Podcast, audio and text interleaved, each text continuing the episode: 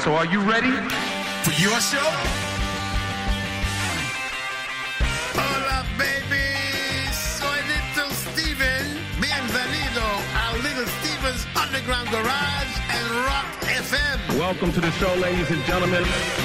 Rock FM, hola, hola amiga, amigo, ¿cómo estás? Soy Alberto Mazguñán y hoy te voy a acompañar junto a Little Steven en su Underground Garage de esta semana, en la que pues tiene un protagonista muy claro de esta. A ver si sabes quiénes toca la batería.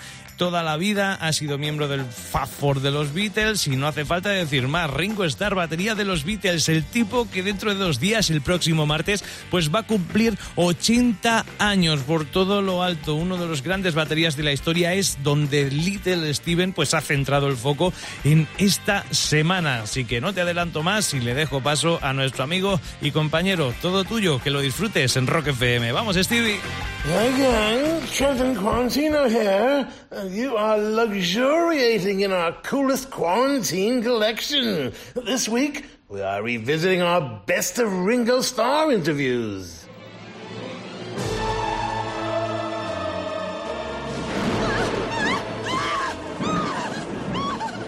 Come to the land of living dreams, where realists dream of the unreal, beatniks at their bawdiest, the creative urge at its most primitive. For those of you with heart conditions, or who are with young and impressionable children, we ask that you turn around in your seats. Alive.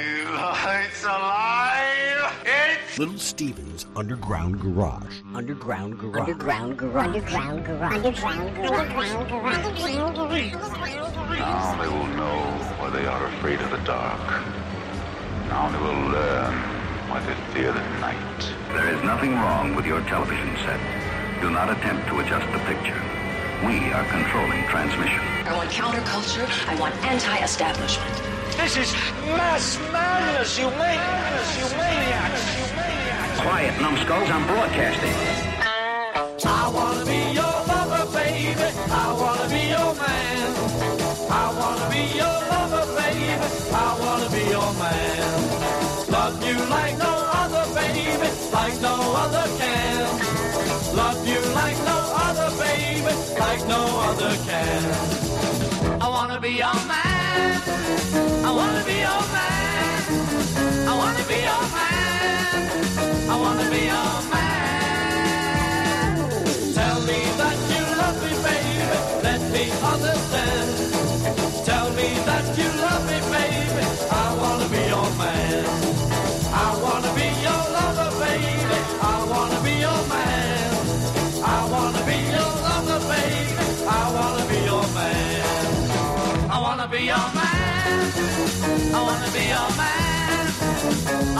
Wanna be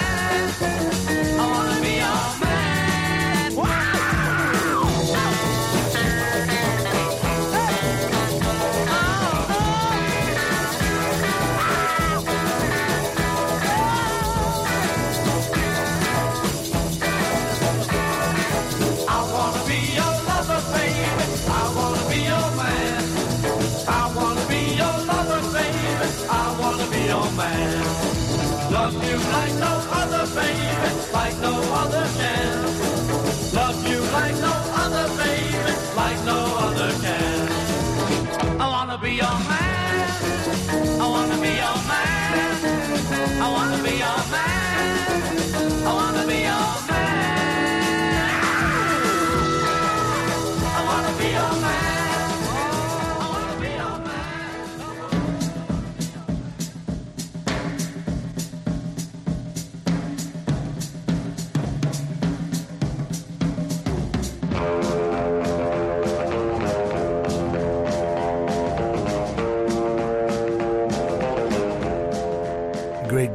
A miracle.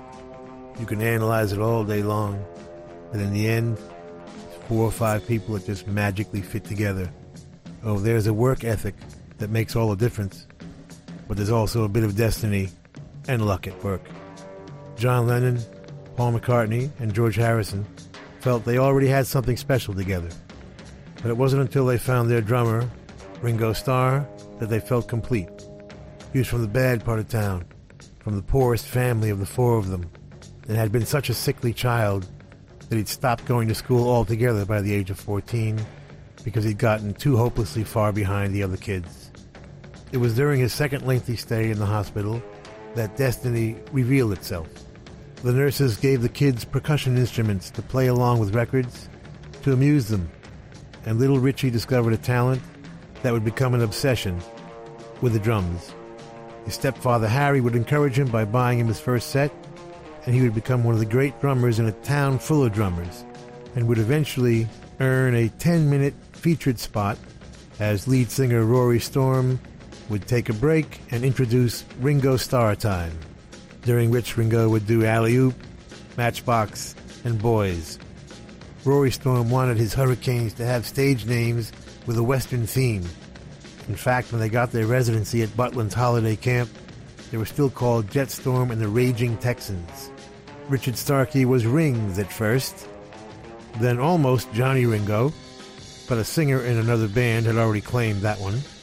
And then slowly Rory's introduction of Ringo Starr Time began to sound so right to Ringo that he took it as his name.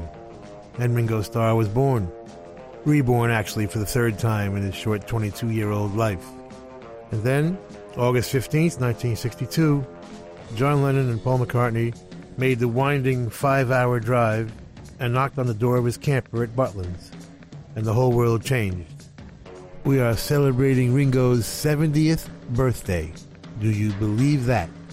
It is this week, July 7th, and he will be celebrating by playing Radio City here in New York.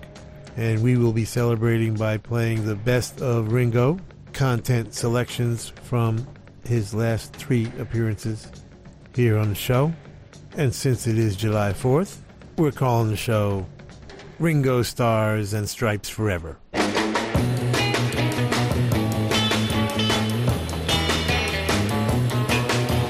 I've been told when a boy gets a girl, take a trip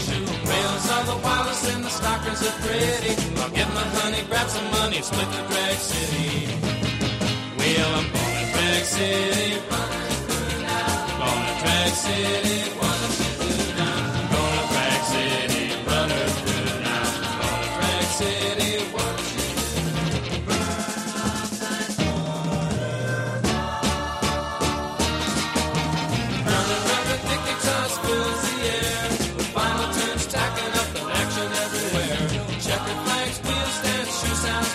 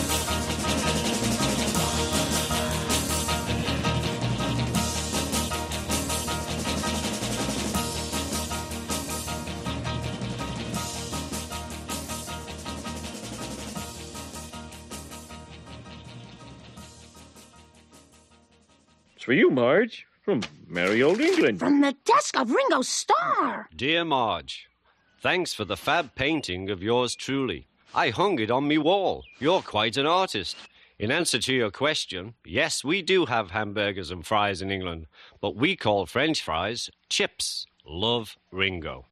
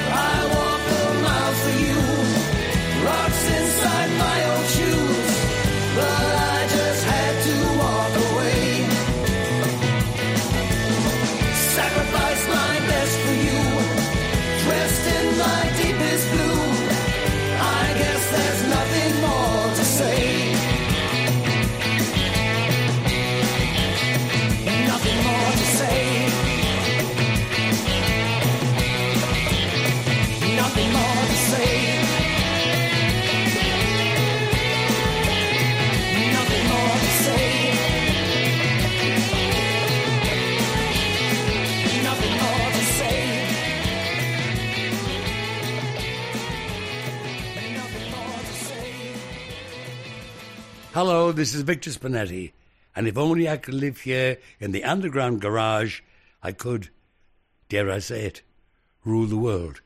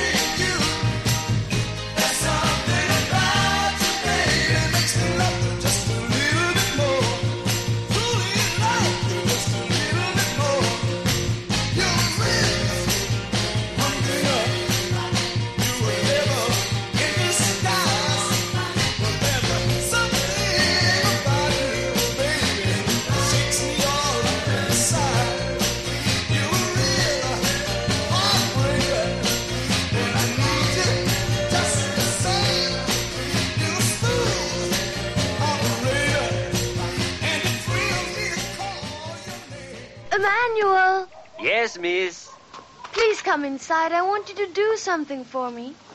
What? Inside? Yes, inside, quick. Oh, no, inside. I no think Mr. Christian would like that. Emmanuel, I don't care about that. I need you now. You need Emmanuel. Yes, now. Oh, but Emmanuel is good boy.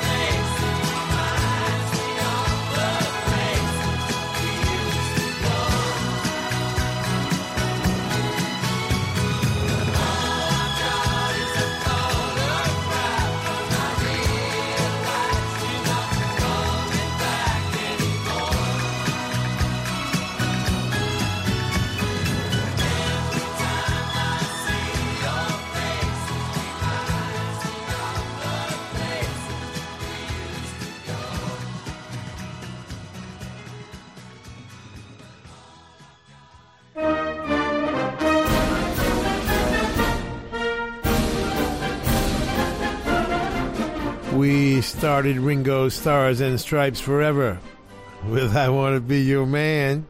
It was the first time we had ever heard Ringo sing, and we thought it was fab, fab, fab.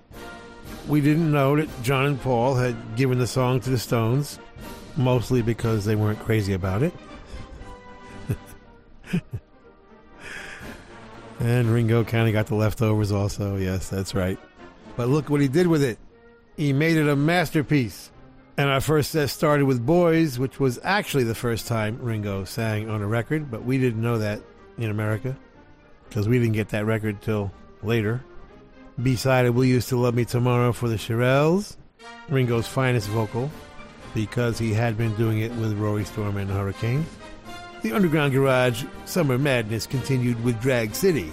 Fabulous summer stuff from Jan and Dean.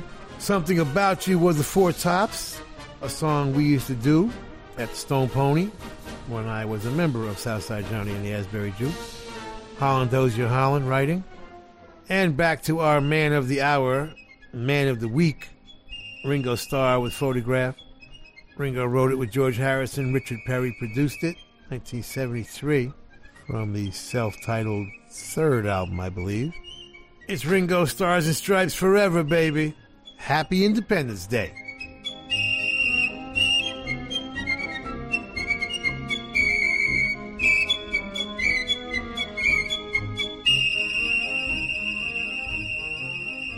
Seguimos arrancando los primeros compases del Underground Garage del Little Steven y ya habrás comprobado que Ringo Starr es el protagonista absoluto del programa de hoy, no solo con su época con Beatles, sino también pues con toda la música con la que pudo crecer o la que le pudo influir al bueno de Ringo Starr. Y para seguir continuando, pues te va a poner, quiere poner o compartir contigo un tema muy especial y no es nada más y nada más y nada menos que el Weight of the World, un tema que sacó en el año 1992 que le compuso Brian O'Doherty y el Fred Vélez y la publicó, como te digo, en el año 92 y fue un auténtico bombazo. Puede que algunos no te acuerdes, pero Little Steven está siempre al tanto de todo lo bueno que le gusta. Deja, deja que te sorprenda una noche más, un domingo más, Little Steven. Todo tuyo. Hey gang, Trenton Quarantino here.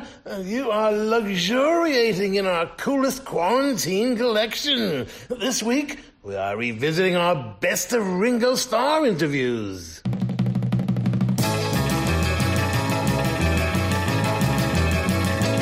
Welcome to the Underground Garage 4th of July celebration.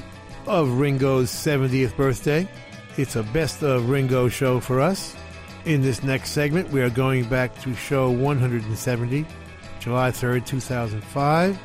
We were celebrating Ringo's release of Choose Love at that time, and co producer Mark Hudson was there as we discussed the Beatles in Hamburg, among other things.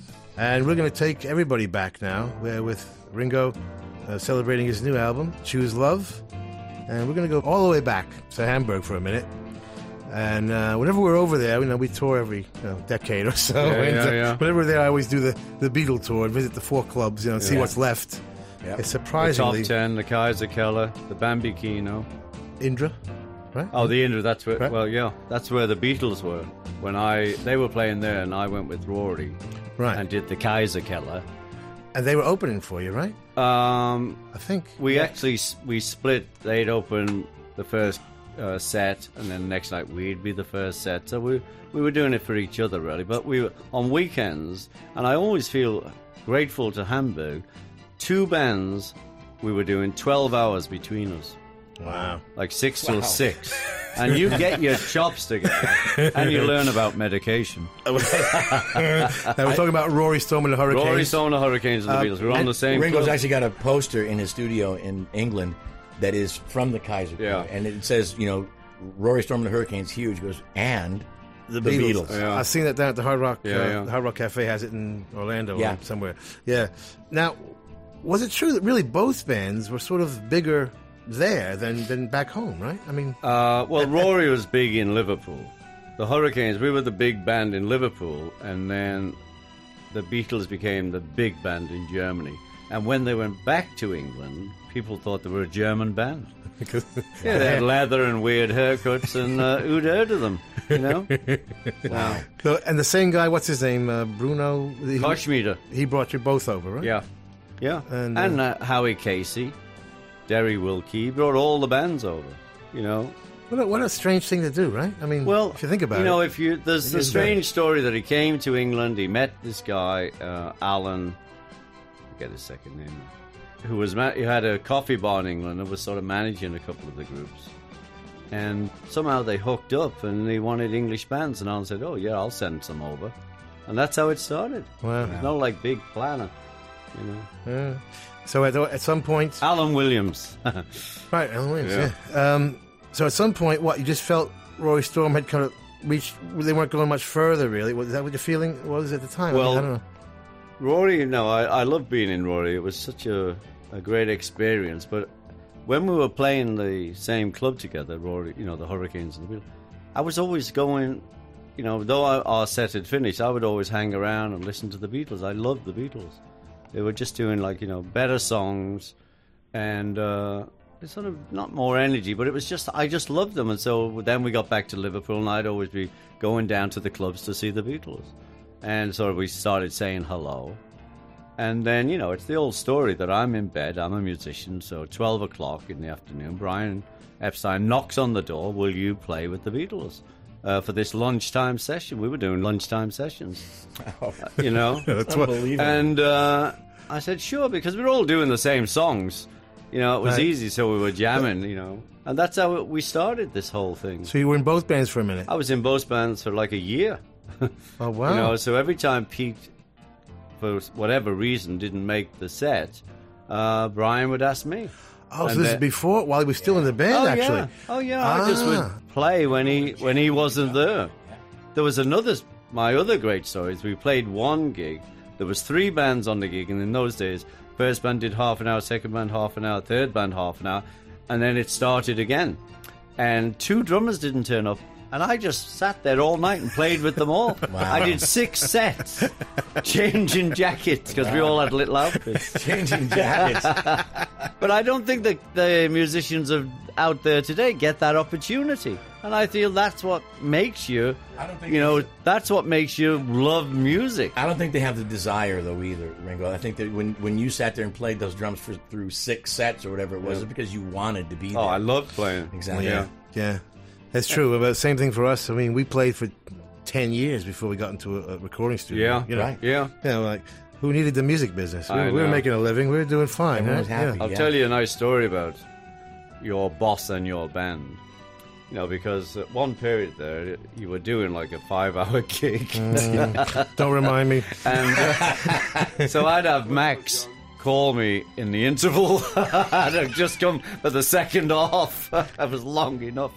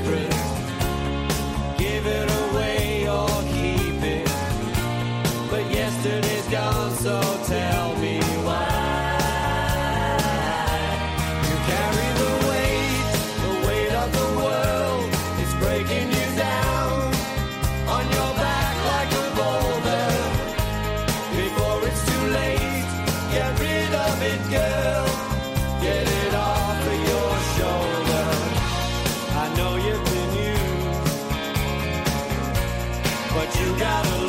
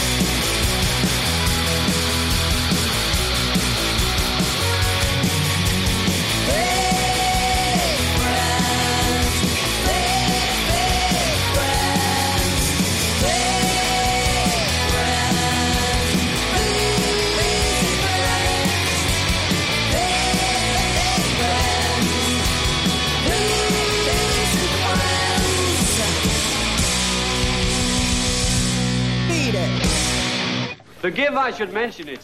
But you know when your wife was my wife? Your wife was some wife. I only hope my wife is your wife, like your wife was my wife.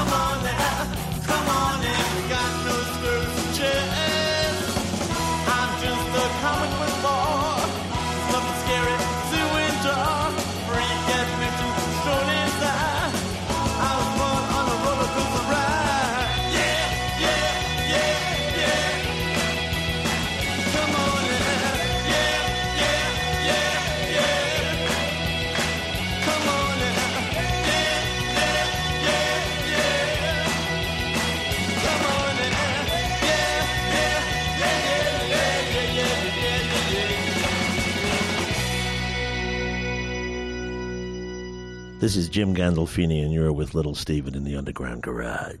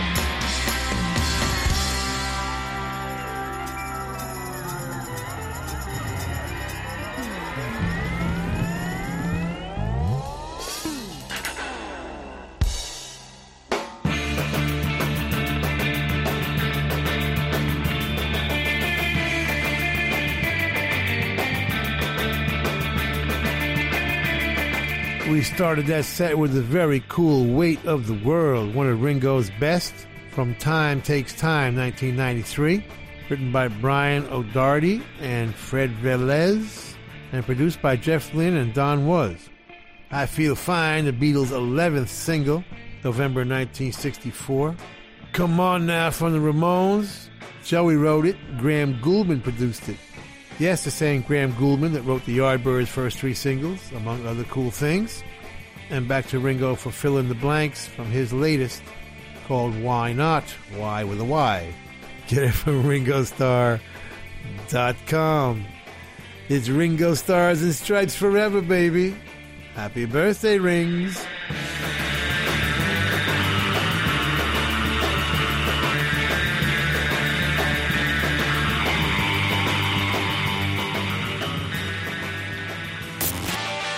Esto es Little Steve's Underground Garage. Volvemos en un segundo en Rock FM. Estás escuchando Rock FM. El rancho Libertad era el sueño de mi padre y está a punto de quemarse. Robert Mitchum. Quiero ese pozo. Esta agua es todo lo que nos separa del desastre. African Skies. Este verano, de lunes a viernes por la mañana, estreno en 13.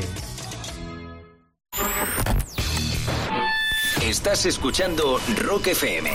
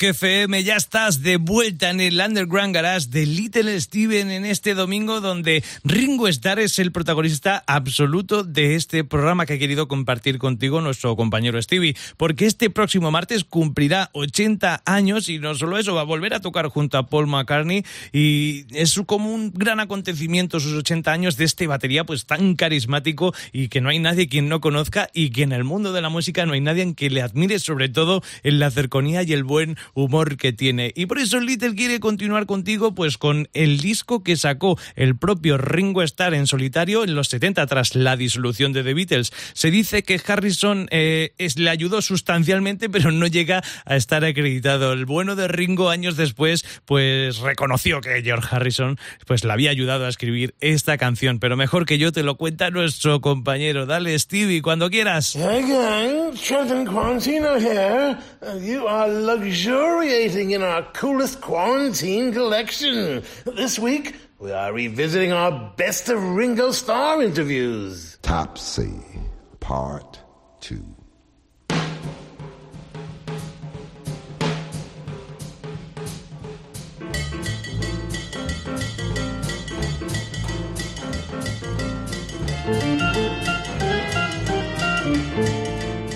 Welcome to the Underground Garage July 4th celebration of Ringo's 70th birthday. It's a best of Ringo show, and we are going back in this segment to show 310, entitled Ringo Rides Again, March 9th, 2008. We were celebrating his release of Liverpool 8, and we get into one of the coolest stories ever and how close we came to Ringo becoming a cowboy instead of a Beatle. When I was 19, I tried to emigrate to Houston, Texas because of Lightnin' Hopkins, the blues player, my Right. hero. Just- and I filled in the first set of forms, and I was going with this friend of mine, John, and uh, we filled them in, and then they gave us another set of forms. And we, ah, forms. You know, so the forms kept me out. right. You Well, know. my cousin in Memphis, he used to send me and my brother all these like old blues albums, you know, and Robert Johnson and people like that up in Sunderland, and we were like freaking out. But we sent him Beatles ones, you see, over there. So that was the exchange. Uh, well, this is the first time we ever, um, you know, nobody ever, ever, ever didn't even have an album until really the Beatles' first few records. It was all singles, you know. Yeah, It yeah. was the first time anybody bought an album. We bought. It was the second one. We called it Meet the Beatles. It was, Yeah. it was actually with the Beatles. Yeah. But you know, we just all night trying to learn those solos. Great stuff. Uh, that's what you did. You see, that's why I, you know I love you because of your musician soul. And Dave, you you know, like, and if you think of you know just backtracking to the Fabs, like George and Paul would get on a bus to go five miles to meet this guy who knew the third chord in C or A. You know, you know what I mean? You have to go and wow, he knows how to play that chord. No, no, you know, now it's like I've done the hey, same It's thing. on your head now. You know, it's a just rock and roll is in my blood, really. You know, it's so far out. I love rock and roll from Bill Haley on up. You know, he was the first. I was 15. Bill Haley, wow, you know. did you see it uh, in the movie opening? The movie uh, Rock Around the Clock was it the first time? you I saw did. I saw Bill, Haley. uh, in that movie. I was 15 and in a holiday situation off, Eng- off the coast of England, and they were ripping the seats in the theatre apart. And it was interesting though because when Elvis came out, even Bill Haley and everyone around that era seemed like your dad in a way. Elvis was the first like guy who came out. You thought, wow, he's just a guy like us. You know, he's Yeah. just re- rocking. Same age. He was the first one who I felt that. You know, he's like our age. I think we, you know, a lot of people tried to uh, figure out what happened, why this phenomenon took place, where they were ripping the seats out of the theater Yeah. with "Rock Around the Clock," and I think it came down to the fact that no one had ever heard rock and roll that loud before. Yeah. You know, you know those speakers. Because it wasn't really wild. no, no, I mean not com- you know compared to what's going on. Yeah. But uh, but if you think back, you know, everybody had those little PAs if they had a you know those little speakers and You had things. PA, you know. you were blessed. We never had a PA. I mean, Rory, I mean, you know. What'd you do? Well, we just went on and, you know, whatever the house had, they had. And we had mini amp. I mean, the first amp, we went on the cavern with a radio. And Johnny Guitar plugged into this radio because it had like a three inch speaker. And that was like him playing lead. And then they threw us off because we went electric. Oh, that was the uh, Yeah, so, right, right. know- the rock and roll was banned at, the Cavern. Well, at it that was time. because it was jazz and traditional jazz and skiffle. But suddenly there was, there was like Rory shaking his leg, and this guy plugged into a radio. It was just too much. was that the one where they threw the coins at you and uh, No, that was the Liverpool. That's way back in track. That's uh, Oh, they, they Ray played the- McFall. in Liverpool, the stadium there. Oh. Uh, because uh, Gene Vincent and uh, Eddie Cochran were coming, but poor Eddie got killed on his way. But anyway, Gene Vincent played, and we were one of the opening Liverpool bands, and they didn't like his posing, so they were throwing coins at him. You know, very dangerous when you, someone slings a coin at you. Yeah. So that's that story.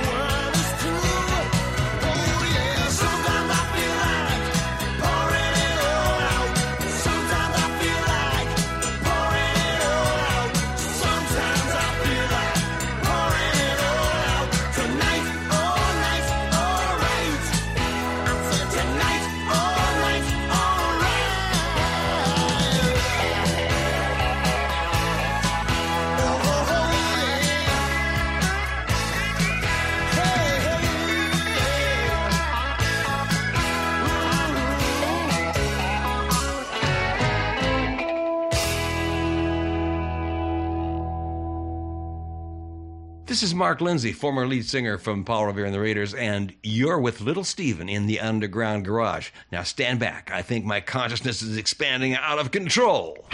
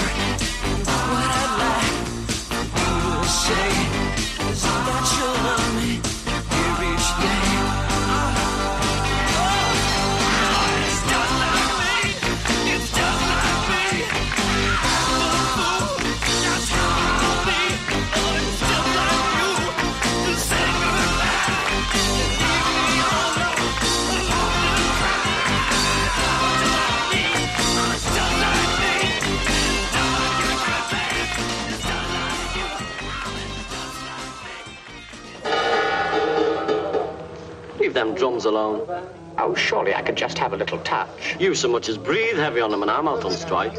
Aren't you being rather arbitrary? There you go, hiding behind a smokescreen of bourgeois cliches.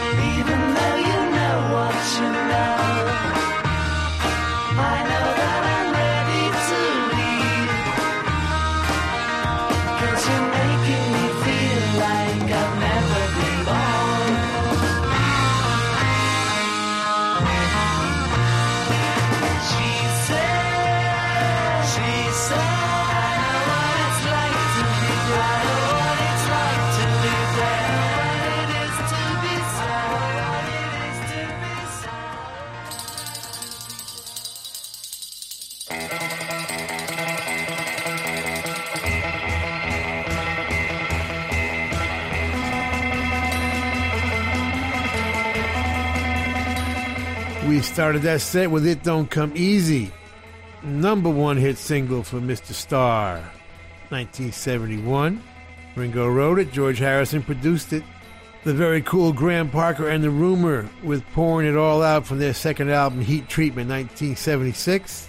Graham Parker wrote it, and Robert Mutt Lange produced that. Yeah, that Mutt Lange. Up to Portland, Oregon for Paul Revere and the Raiders, just like me.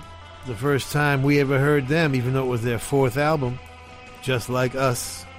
Roger Hart and Roger Day writing, Terry Melcher producing, one of the great singles of all time. And some of Ringo's most fabulous drumming on She Said, She Said from their seventh album, Revolver, produced as usual by Sir George Martin.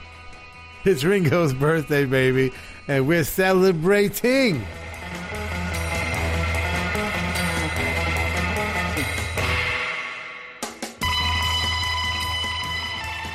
Rock FM, estás en Little Steven Underground Garage. Habrás comprobado por ti mismo que Ringo Starr es el protagonista absoluto de este programa, pero no por eso va a dejar Little Steven de elegir para ti pues la canción más chula de la semana como viene haciendo habitualmente en su programa. Y hoy además pues ha cogido a una banda muy particular, una super banda del, del estilo garaje, o sea, no hay, puede ser un más rebuscado. Además empezaron a girar una banda muy reciente formada en el 2013. Ellos son los Empty Hearts y puedes encontrarte pues al gran Klein que es el batería de Blondie, al guitarrista Elliot Easton de los Cars o por ejemplo al cantante Wally Palmer de The Romantics. Una banda muy curiosa que vi que Little Steven pues quiere hacerte llegar con la canción más chula de la semana. Dale Stevie.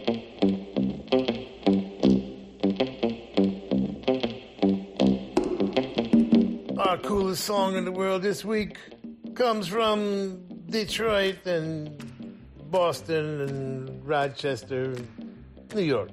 Please welcome back to the Underground Garage stage, The Empty Hearts.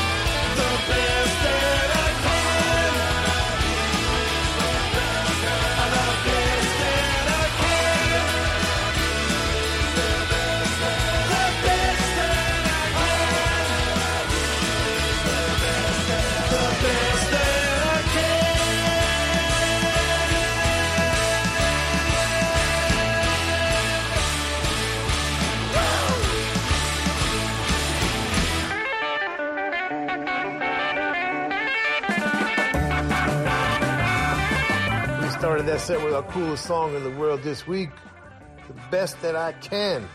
It's The Empty Hearts from their second album called, wait for it, The Second Album. Written by the band, produced by Ed Giant Stasium with the band. You can pre order the album now. And judging from that song, I'm sure you will. WickedCoolRecords.com. This supergroup of legends, and I mean that. Andy Babiuk, Clem Burke, Elliot Easton, and Wally Palmer. Fantastic band, and uh, the whole album is great. So get that. Our coolest song in the world this week, the best that I can from the Empty Hearts.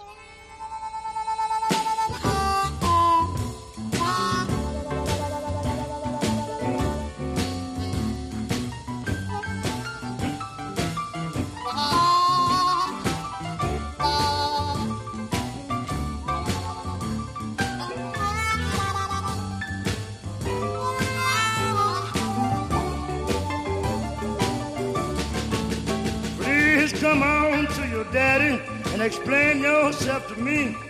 Because I and you, man and wife, trying to start a family. I'm begging you, baby.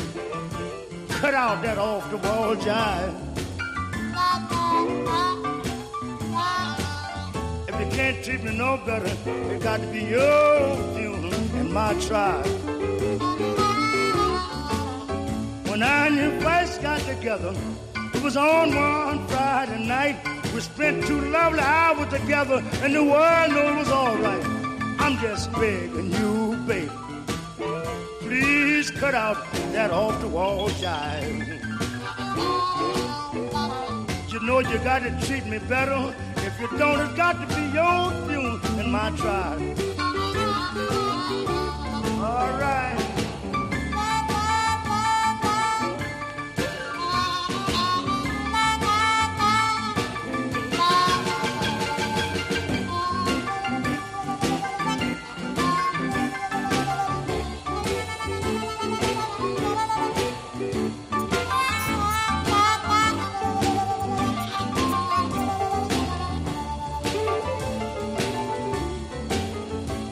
The Lord made the world and everything was in it.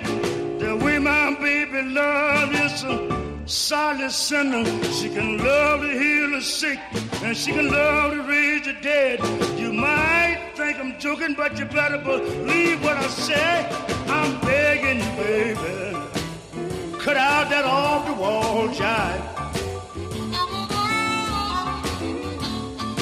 You got to treat me better. Got your my tribe.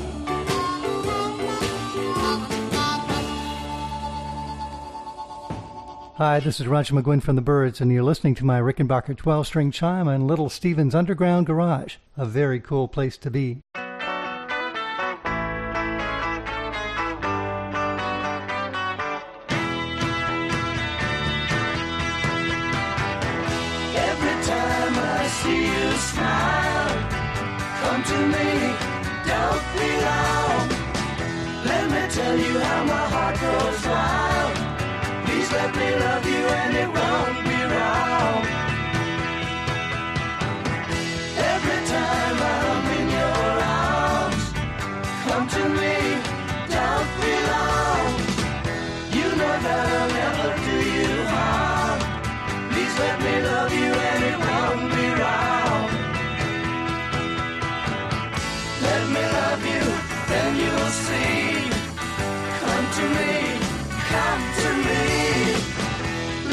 Show you once and we'll be free.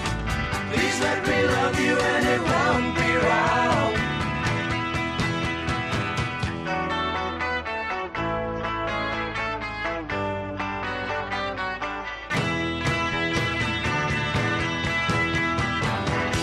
Every time I see you smile, come to me, don't be long. Let me tell you how my heart goes wild. Me love you and it won't be wrong. Let me love you, then you'll see. Come to me, come to me. Let me show you once and we'll be. Please let me love you and it won't be wrong. Please let me love you and it won't be wrong. Please let me love you and it won't be wrong. A musician, if you consider the normal pattern of modern civilized life, is on the outside of it all. He doesn't build things, he doesn't work regular hours like a decent God fearing citizen, and the life he leads in many ways seems useless and irrelevant to those of us who prefer a quiet evening in front of the television and a bottle of beer.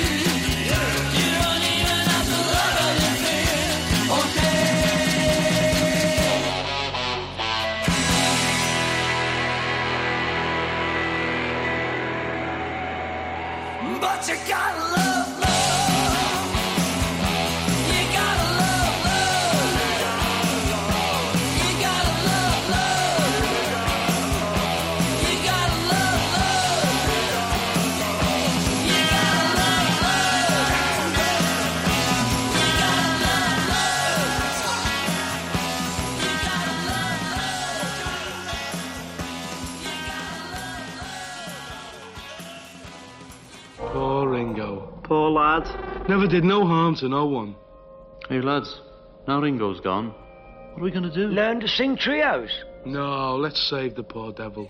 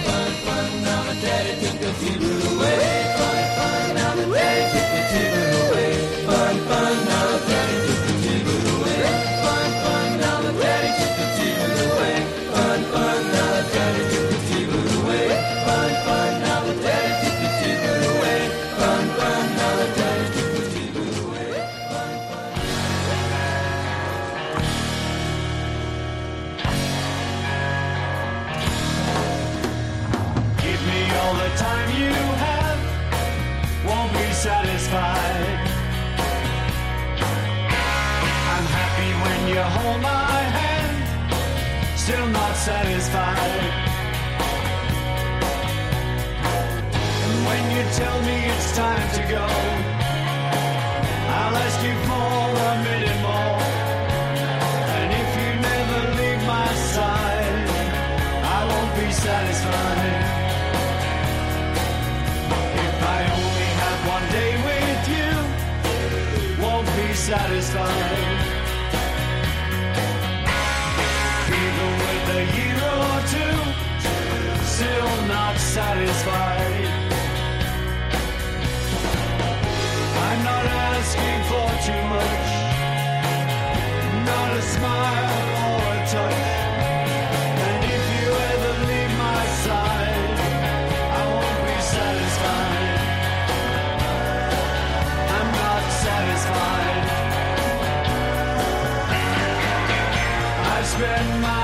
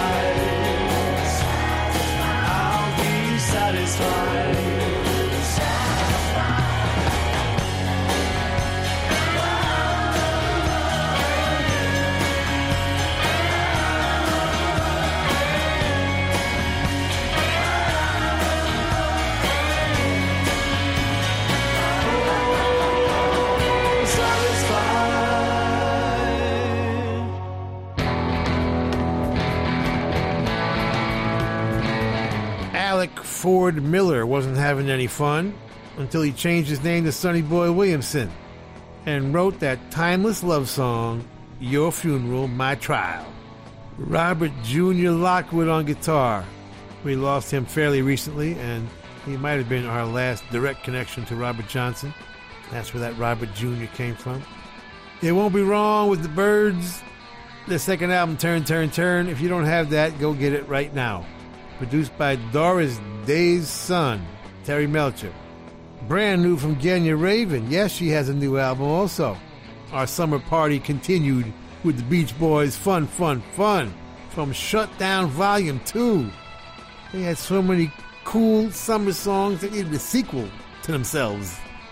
Brian Wilson and Mike Love writing, Carl Wilson playing that solo, and Ringo Starr from Choose Love from 2005, Satisfied, former coolest song in the world, written by Ringo, Mark Hudson, and Gary Nicholson, and produced by Ringo and Mark Hudson. It's Ringo Stars and Stripes Forever, baby. And we got one more segment with the man. Quick, go run and get a hot dog and then come right back.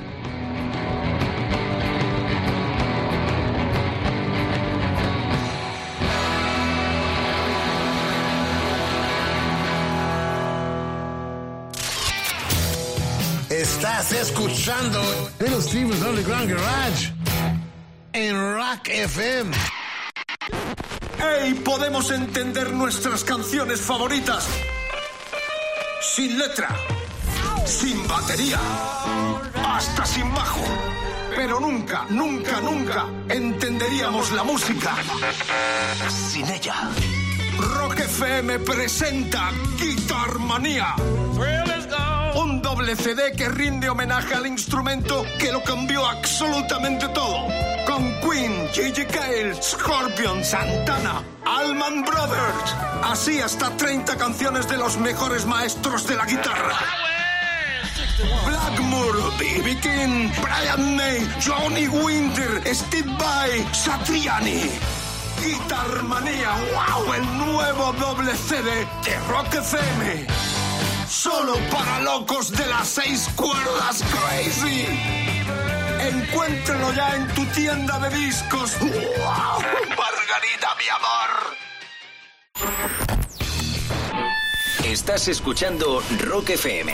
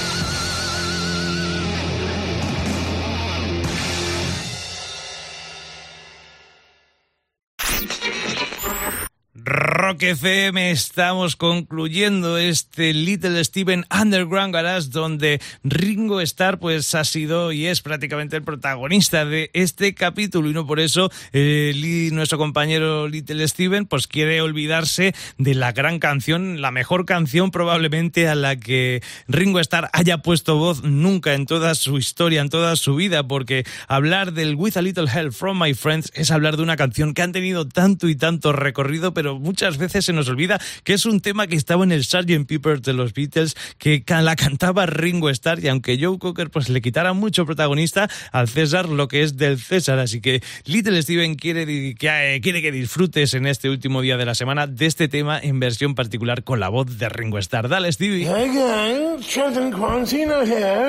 You are luxuriating in our coolest quarantine collection. This week, we are revisiting our best of Ringo Starr interviews.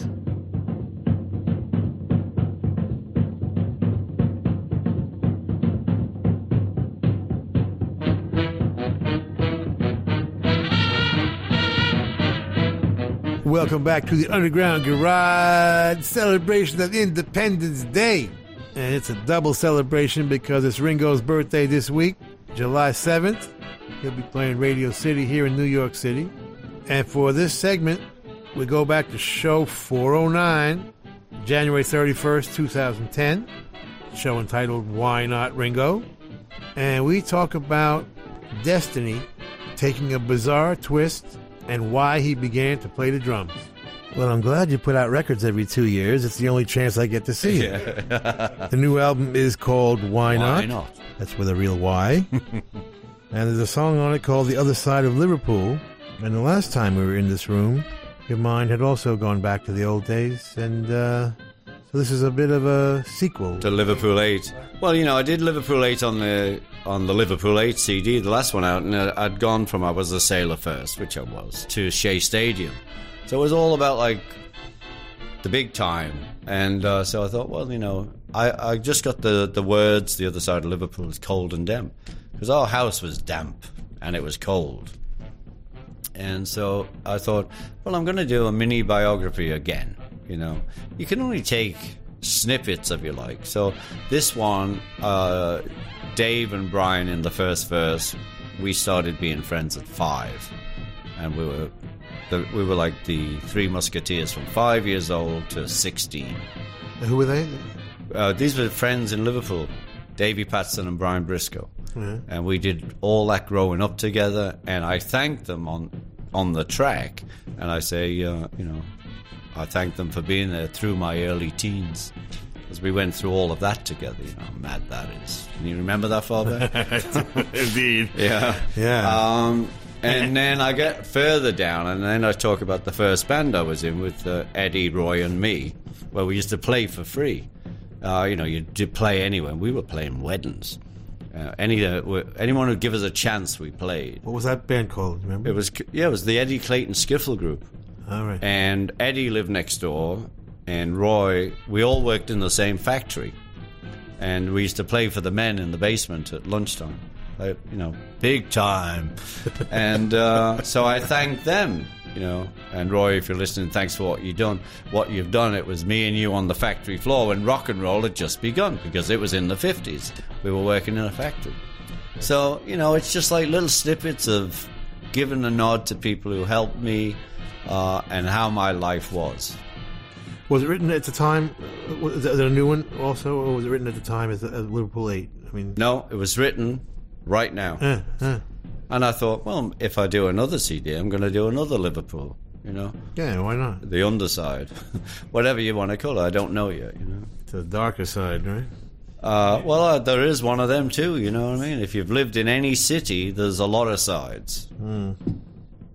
I think you know it, it, it's it's good to remind people because I, I think uh, people do tend to romanticize it a bit looking back, and and uh, it was tough, right? I mean, It was you- tough. You you grew up in a, in a tough neighborhood. I did. Uh, it was a gang neighborhood. It was dark and it was damp, just like it says on the record. So I thought I'd put it in a song. People saying, "Oh, what will they think of you?" I said, "Look, this is my life. I don't. It doesn't matter what they think of me. This was the Liverpool I grew up in. I loved it as a kid. I, I didn't know any different. Uh, my friends I mentioned on the record, and you know, we got out. I, I think one of the things that's most amazing to me, looking back on it, I mean, you know, you you had a tough childhood. I mean, you were in and out of the hospital all the time. Eh, yeah. You know, and really, I mean, you were in it one stretch for a couple of years. You know, Yeah, I did two years in hospital, two different times. like nine, ten, eleven years old, or something. I was seven, and I was fourteen. You know, I had my seventh birthday in the hospital. I did eleven months and eight days or something. I had my fourteenth in hospital, and I'd I'd been in for a year. and to come Bring out. Bring out the violins on this pod. No, no, no, no, no. but, but the reason why I I'm bringing it up is because you come out with such a positive attitude. You know what I mean? Which you could have been sort of Yeah. defeated and sort of, you know, you missed, you missed this, you missed that. Well, I missed a lot of schooling. You know, I had to oh. learn all that later. I didn't learn to read till I was nine. but that turned out to be to our advantage because if you if you had learned, you might have filled out those forms Ah, and gone to America. I know. well, you know, that's life. you know. Right. Would you have changed anything? No. This is how it was. What Uh. could you change? Because that would have changed everything else. But anyway, uh, so you come out of the hospital, and you know, and and and, and I, I think maybe you had all that energy sort of sort of saved up, you know, and and, and, Yeah. you know, it turned into a very positive, you know, because you had a very positive attitude, right? I do You have a positive attitude now, but I mean, it's, you know, there's several years there when it wasn't quite so positive. But you were by, by the time you're playing with Rory Storm. It, it, Oh it- yeah, musically, I'm always positive. That's what I mean. I'm a drummer. Yeah. want to play with good players. No, that was always been my dream, and always what I aimed for. Yeah. You know, even when I couldn't afford a kit, I wanted to be this a drummer. Uh, it's been my passion and, and my love.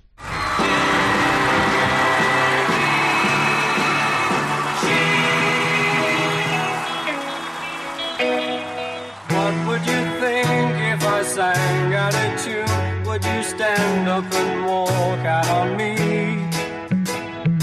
Lend me your ears and I'll sing you a song, and I'll try not to sing out of key. Oh, I get by with a little help from my friends. Mm, I get high with a little help from my friends. Mm, gonna try with a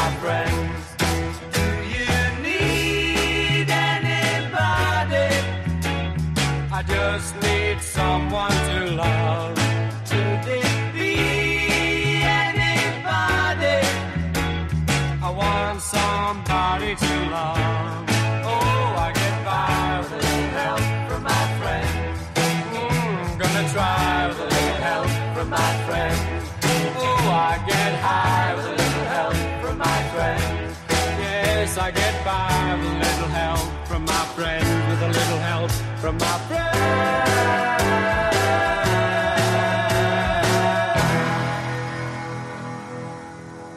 Do you think words corrupt? I don't know. Uh, let, us try. Agnes? Yes? Nipple. well, there's no immediate physical change. I don't really think words corrupt. No?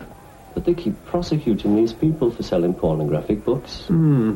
Why don't we write a dirty, filthy pornographic book and then print it, leaving blanks where the dirty words were? Yeah. And then people could write what they wanted themselves. Be much more exciting. Yes, and much more creative.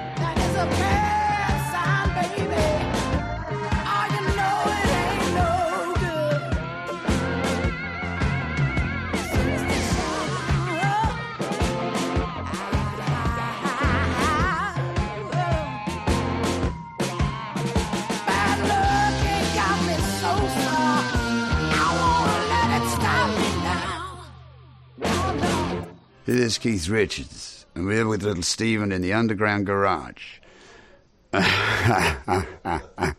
Baby.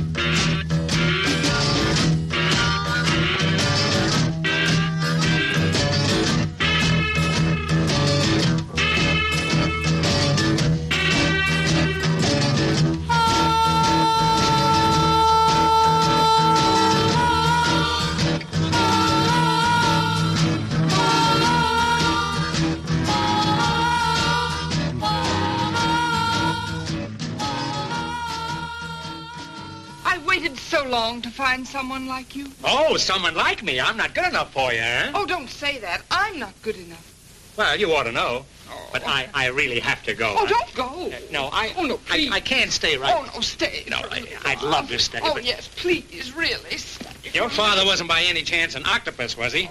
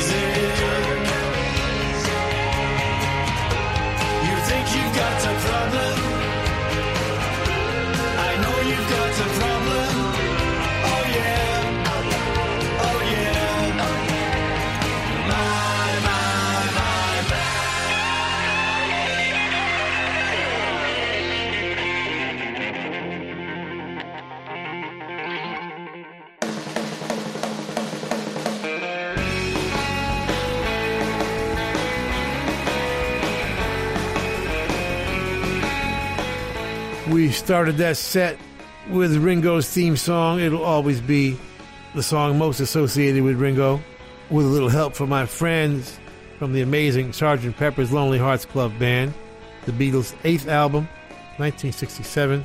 John and Paul wrote it for him, and George Martin producing. The Rolling Stones and Parachute Woman from their ninth album, Beggar's Banquet, which a lot of folks consider their best album. It's certainly one of them. And we close with Gone Are the Days from Liverpool 8, co written and co produced by Dave Stewart. Some very cool psychedelic stuff right there. And there you have it Ringo Stars and Stripes Forever. Now I have to face stupid reality again. We want to thank the Hard Rock cafes, hotels, casinos, and the Seminole coolest Indian tribe ever for being our sponsor from day one. And I want to thank all of the Hard Rock employees around the world as we stop in and do our DJ thing when we're on the road. Nicest people in the world, in addition to the best food. And someday will be a rock and roll circuit. I'm never going to give up on that. We want to thank Premiere Networks, our new syndicator, Julie Talbot, Rick Bucchietti, Tanya Juhaz, and Corey Neal. Forgive the pronunciation. I'll get it right eventually. And if you're in need of any guitars or amps or tambourines, go see Andy Babiuk. I want to thank our, is Intrepid the word? Or is that an aircraft carrier? Dennis Mortensen, who puts the show together every week in spite of the odds. Go to undergroundgarage.com if you've missed any of our last 750 shows. and uh, Facebook and Twitter and at Stevie Van Zandt. You can talk to me personally. And thank you, Alan Freed. We'll see you all next week. And that's the name of that tune. Ciao, baby. Nice ride. Go back to Jersey, you moron!